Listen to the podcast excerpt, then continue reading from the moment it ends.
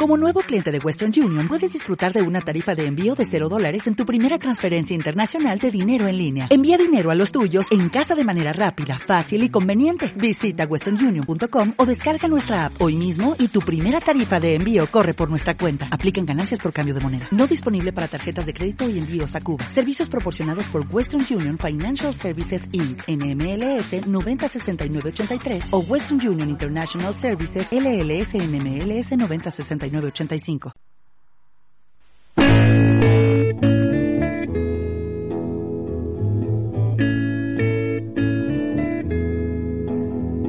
There are places I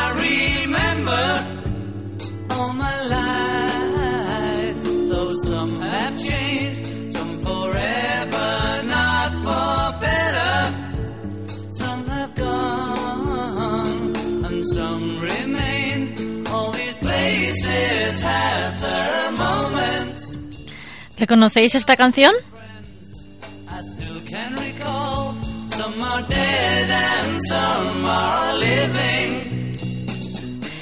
Es In My Life de los Beatles, de su álbum Rubber Soul. ¿Y por qué la pongo? Pues porque hoy nuestra sección de matemáticas tiene que ver con esto. Porque sí, hablamos de números, pero también hablamos de estilometría, interludio, acorde y todas esas cosas que pertenecen al mundo de la música, pero que están muy, muy relacionadas con los números. No es así.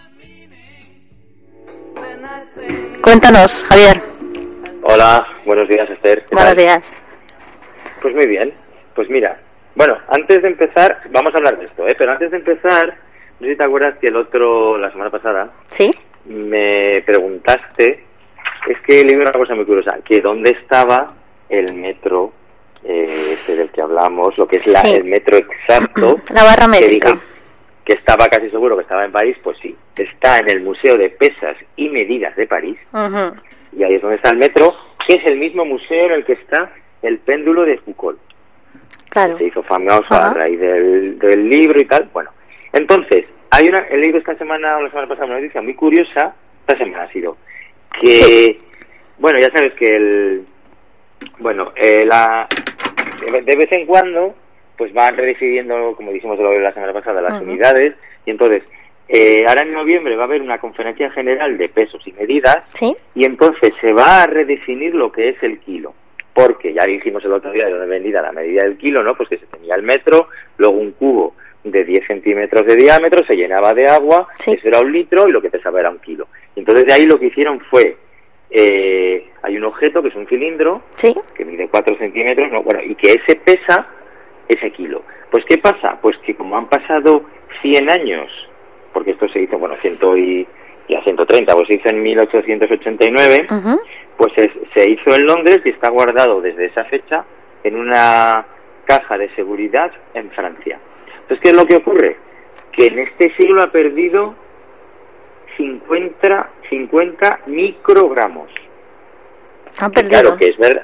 Ha perdido, sí, pues porque los objetos pues pueden o perder átomos o absorber, o as- absorberlos del aire y entonces, claro, vale, la, la diferencia es mínima, pero para los Eso iba a decir, porque 50, científicos- 50 microgramos es muy poco. Sí, es sí, sí, sí, pero claro, para los cálculos eh, científicos en los que se usan muchísimos decimales, pues entonces sí que ese cambio sí que influye. Entonces, lo que se ha hecho, lo que se va a hacer en esta en esta conferencia es que, pues eso, va a haber una revisión del Sistema Internacional de Unidades que desde 1960 que se creó, esta es la mayor revisión que va a haber y entonces lo que se va a hacer es que se va a definir de otra manera utilizando una balanza de Watt que se llama Ujú. WATT en honor a James Watt, que fue un Ujú. científico del siglo XVIII, y que lo que hace es que mide de una forma muy precisa, pero mediante energía eléctrica.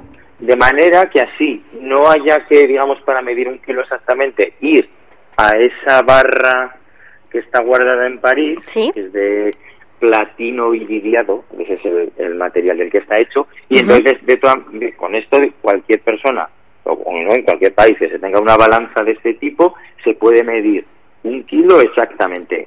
Y entonces de esta manera, pues eso, se, van a, se va a redefinir porque se han dado cuenta de que eso, de que la, la barra original, pues con el paso de estos ciento y pico años, pues ha cambiado un poco de peso. Hay que reajustar. Efectivamente. Bueno, y entonces la canción que, nos ha- que hemos escuchado al principio Ajá. es por una noticia que leí hace un par de semanas que había una disputa, bueno, disputa, había dudas entre Paul McCartney, que aún está vivo, y John Lennon, que obviamente no, por la autoría de esta canción. In my life. efectivamente, porque eh, pues se ve que en su momento no quedó claro y entonces los dos, pues como he leído que lo que pasaba pues es que no no se habían acordar exactamente de quién había sido el compositor y entonces claro, ahora ya, como el único que está vivo es Paul McCartney, pues él en su momento ya dijo que había sido él, John Lennon también dijo que había sido él el autor y ahora pues no se sabe. Y entonces lo que ha, lo que ha pasado es que se ha, se ha utilizado un modelo matemático basado en la estilometría, que es lo que has dicho tú al principio, Sí. y que lo que hace es, con métodos estadísticos, y aquí está el contenido matemático, y ya veremos después otras aplicaciones que tiene, Vale. determinar quién es el autor, con una probabilidad muy alta. ¿vale? Ya sabes, cuando hay probabilidad por medio, las cosas nunca son 100%, pero claro, si la probabilidad es desde el no- desde el 90 y pico por ciento, pues bueno, se puede asumir que es así. Vale. Entonces, hace 50 años de esta canción, Sí. de que se publicó y, y no, pues eso, no se ponían de acuerdo. Y entonces, lo que se ha hecho es, se ha, digamos, se ha desmenuzado eh, la canción Sí. eh, eh, tomando, digamos, como partes muy pequeñas y comparando esas partes con otras canciones que sí se sabe de quién han sido compuestas. Es decir, este método necesita, digamos, partir de obras, este caso es una, es una canción, pero principalmente esto se, se aplica a textos, luego Sí. hablaremos de eso, y entonces lo que se hace es que se compara con obras, no con contenido de, de varios autores, y entonces, digamos que se extrae como una especie de huella digital en este caso musical, de cada uno de ellos, y luego todo esto se compara con lo que se estudia, y en este caso de esta canción. Y entonces, O sea que básicamente es coger un trocito de la canción y comparar con una canción que haya escrito John Lennon y otra de Paul McCartney. claro, a ver, lo, lo que se estudian son características. Pues, por ejemplo, en este caso lo, que- lo que se hicieron, características musicales, ¿no? Se, se, se extrajeron pares de notas, ¿no? Pues dos notas que van seguidas y pares de acordes, dos acordes que van seguidos. Y entonces se estudiaron de canciones tanto de Paul McCartney como de John Lennon compuestas por ellos, cuáles eran, digamos, los más habituales, esos pares de notas y de acordes más repetidos en sus canciones. Y después se compararon con los pares de notas y de acordes que hay en esta canción original. Vale. ¿vale? Y entonces encontraron eh, de pares de notas y de acordes. Nota se refiere a la melodía y de acordes se refiere a la armonía, ¿no? Pues cuando uno va a tocar, por ejemplo, con la guitarra unos acordes o con un piano de una canción, pues tiene un acorde pin, pin, y luego la melodía va, digamos, acompañando a eso, ¿no? Sí. Y entonces, lo que han hecho ha sido desmenuzar lo que es la canción, en este caso entre notas y acordes. Entonces, cogiéndolo como eh, pares de dos en dos, pues viendo cada uno de esos pares de la canción si estaban ya utilizados en otras canciones de ellos. Sí. Claro, esto- lo hace un programa informático, ¿eh? Sí, porque si no se sería muy trabajoso. Efectivamente, claro. Y entonces lo que, se- lo que lo que decía antes, es como detectar una huella dactilar musical en el estilo a la hora de, de- de creación de una canción, ¿no? De un compositor. Y entonces en este caso lo que se vio es que el contenido de esta canción In My Life era mucho más congruente con el estilo de John Lennon que con el de Paul McCartney. Y entonces es muy probable que fuera escrita por él. Pero Paul McCartney le dará razón a este estudio o... No lo sé, no, no ha debido responder, claro, porque es, es verdad que puede ser que no se acuerde, porque, a ver, si estás continuamente componiendo un montón de canciones, pues, y luego se hacen arreglos y hacen un montón de cosas, pues podría ser, o a lo mejor se está aprovechando de la situación de que John Lennon no se puede tener, claro, no se sabe. podría ser, podría ser. que podría ser. Entonces, lo que se ha hecho es se ha comparado con canciones. Claro, porque esto luego también depende del periodo en el que esté escrito. Es decir, un compositor puede eh, en unos años cambiar un poco su El estilo. Y entonces se, ha- se han comparado con canciones de Lennon y de McCartney de esa época en la que se fue en la que fue compuesta esta Claro. y entonces lo que es- lo que se ha deducido es que la probabilidad de que sea escrita por Lennon es mucho más alta, muchísimo más alta de que sea escrita por, por, por McCartney. Salvo el interludio que lo he dicho antes, que es un trocito que hay a mitad de la canción que no canta, que hace para pam pam pam pam para para para para para. Es solo instrumental. Que es solo instrumental y ahí hay dudas. Esa parte sí que hay dudas y digamos que la probabilidad de que esté escrita por uno o por otro es del 50%. Porque esa parte es verdad que no tiene, digamos, si uno lo escucha, ese se ve que es una parte muy distinta, suena incluso como algo clásico y mm, que no tiene nada que ver con el resto de la canción, que es una canción muy cortita porque dura dos minutos y poco, pero esa parte, que son ocho compases, el interludio, tiene, eh, se, nota que es distinta. Entonces, claro, el estilo cambia y al compararlo con, pues eso, con canciones de ambos de esa época, en esa, ahí sí que no se ha podido decidir de quién de los dos, o sea, quién fue el compositor. Pero el resto, lo que es el estribillo, ¿no? todo etcétera, las estrofas, eso sí que parece ser que sí que ha sido, que fue compuesta por John Lennon. Entonces, ¿caso resuelto?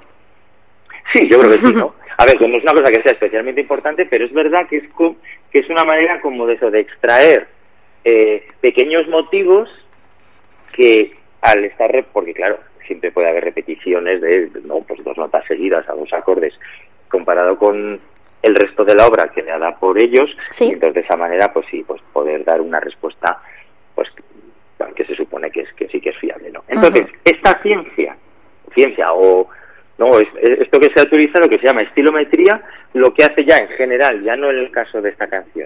Porque ya he dicho que esto digamos ha sido una excepción lo, han hecho en la Universidad de Harvard el utilizar este mecanismo digamos para decidir quién era el compositor. Pero generalmente esto en lo que sí que lleva muchos años utilizándose es en la literatura. En la literatura. Porque, claro, hay fíjate las palabras que tiene un libro, ¿no? Y ahora, analizaremos un poco cómo se, se, desmenuza y un par de casos muy curiosos en cómo se ha utilizado esto. Vale. Entonces, lo que hace este, lo que se hace con, en la estilometría es analizar rasgos del estilo de un autor, que es lo mismo como hemos hecho, lo que hemos comentado de la música, ¿no? Y de esta manera se utiliza para comparar dos o más textos.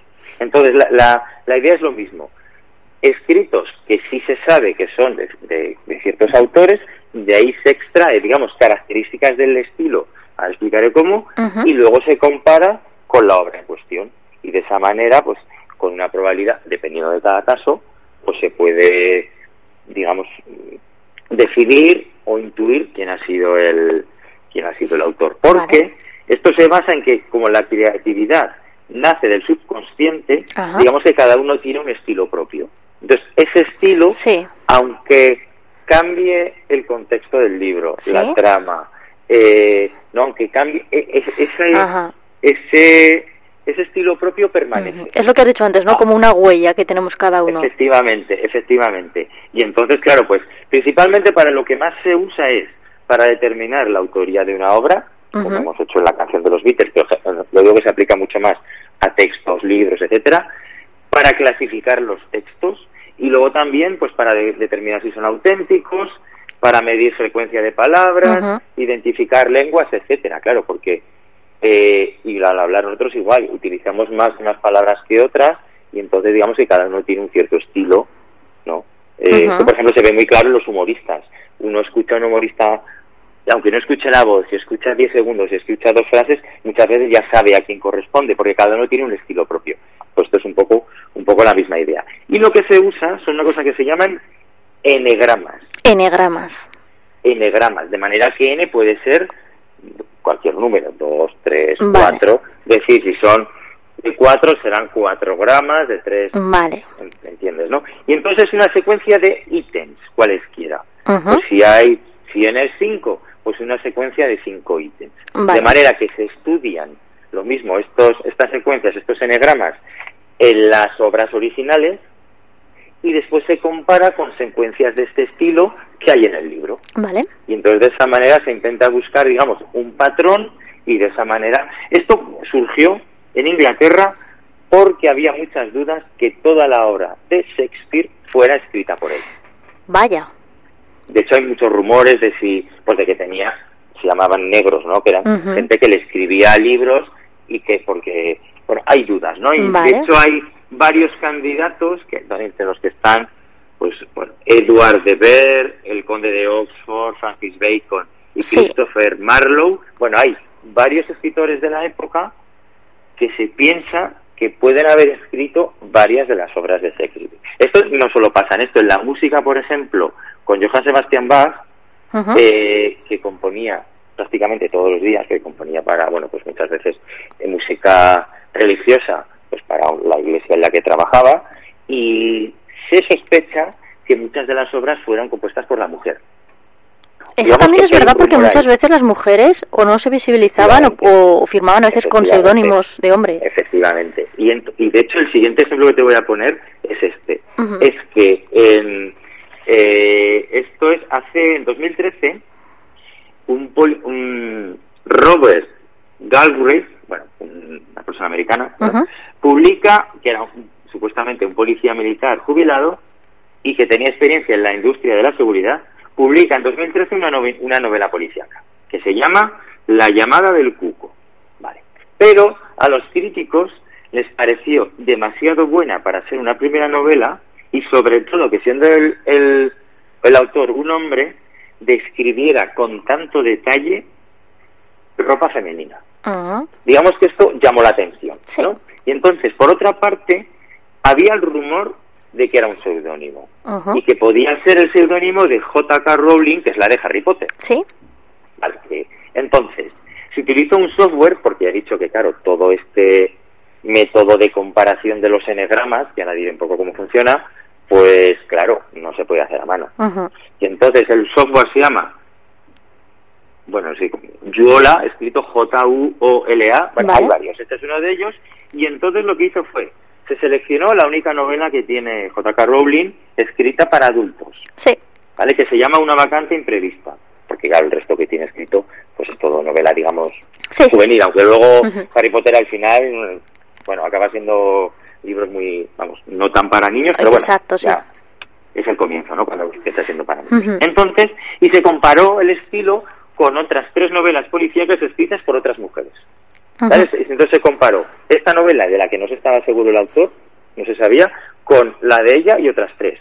Y entonces, para determinar cuál era el, el estilo, era más similar al de la que, al, al de la, esta, esta que se llamaba la, la llamada del cuco, ¿no? Sí. Y entonces se vio que el resultado era que la única, el único escrito que tenía similitudes y que era congruentes, que es la palabra que utiliza en inglés, que es consistent. Ujú. que, es, que es como congruente, Sí.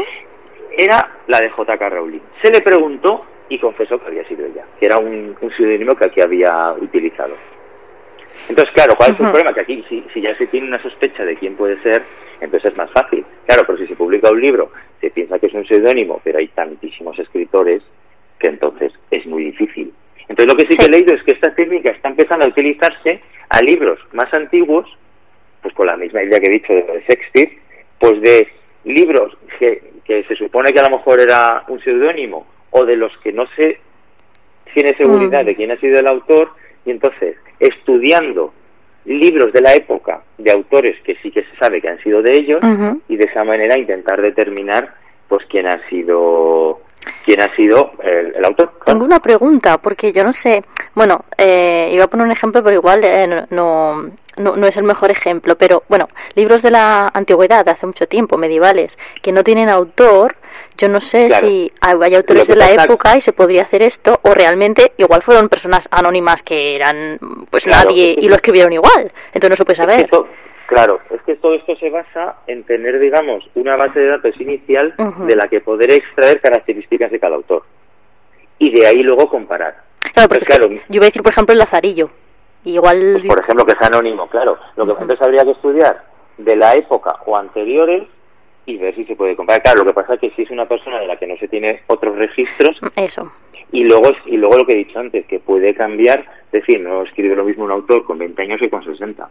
Aunque puede haber cosas que no cambien, hay otras cosas que sí. Entonces, claro, se necesita que la base, cuanto mayor sea la base de datos de la que se parte, y más ítems, más enegramas se estudien de esa base de datos inicial, de ese contenido, más fácil es que los resultados sean fiables. Porque se puede estudiar desde la distribución de la longitud de las palabras, las 100 palabras más comunes. Si en vez de 100 se cogen 1000, pues entonces, es decir, cuantas más palabras comunes se usan, más fiable es el resultado. Si, por ejemplo, en vez de 100 se utilizan 25, pues entonces es, es más difícil, no es más, es menos fiable el resultado. Después, distribución de cuatro gramas, pues por ejemplo, grupos de cuatro letras que estén juntas, que pueden ser en una palabra, parte de una palabra y de otra, o final de una palabra o comienzo de una palabra. Eh, luego, igual bigramas, ¿no? Distribución de bigramas, que son enegramas de dos, pues por ejemplo, dos palabras que aparecen juntas. Palabras gramaticales, que esto se llaman function words en inglés, que esto ya no depende ni del género, ni del tema, ni del contexto. Son palabras, digamos, conectores que se usan de manera inconsciente y que eso ya no depende de y que hay palabras pues que uno usa más que otro uno unas personas usan más que otras y entonces esto lo que nos nos vale todo esto que he dicho todas estos estas variables pues es una manera de captar el estilo del autor y de esa manera pues poder comparar. Y entonces es todo esto unido se no se, lo que se hace es que se utiliza una cosa que se llama análisis de grupos cluster análisis entonces es una técnica de análisis estadística ¿no? En el fondo, todo, detrás de todo esto que estamos diciendo, lo que hay es estadística, porque luego al comparar nos aparecen pues probabilidades de que las coincidencias sean más con uno que con otro, ¿no? Multivariante, es decir, que se toman en cuenta distintas variables, pues como ha dicho aquí, ¿no?